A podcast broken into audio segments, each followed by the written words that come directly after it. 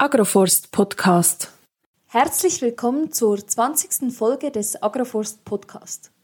Lisa und ich sind ganz schön erfreut, dass wir diese 20 Folgen produzieren durften und dass ihr mit dabei wart, uns zugehört, gut zugeredet und unterstützt habt.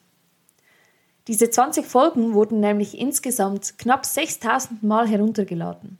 Und zwar vor allem in Deutschland und der Schweiz – aber auch in Österreich und vereinzelt sogar außerhalb von Europa. Die meisten von euch, nämlich 54 Prozent, hören unseren Podcast auf Spotify.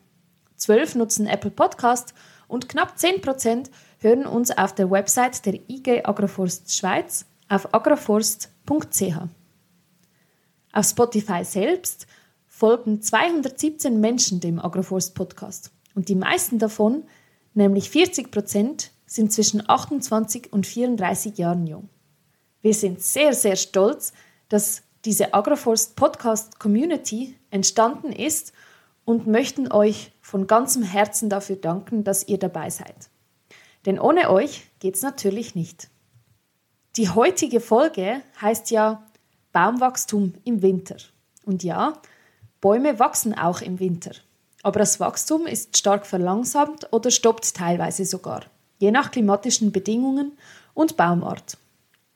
Obwohl die meisten Bäume bei uns im Winter also nicht so aktiv sind wie in den wärmeren Jahreszeiten, können sie dennoch grundlegende physiologische Prozesse aufrechterhalten. Was wir euch damit eigentlich mitteilen möchten, ist, dass der Agroforst Podcast in die Winterpause geht. Wenn ihr euch in der Zwischenzeit über Agroforst informieren möchtet, dann besucht doch die Website der IG Agroforst Schweiz, agroforst.ch oder die Website des Deutschen Fachverbands für Agroforstwirtschaft, kurz DFAF, auf agroforst-info.de. Natürlich könnt ihr auch auf eine österreichische Seite, zum Beispiel agroforst-oesterreich.at.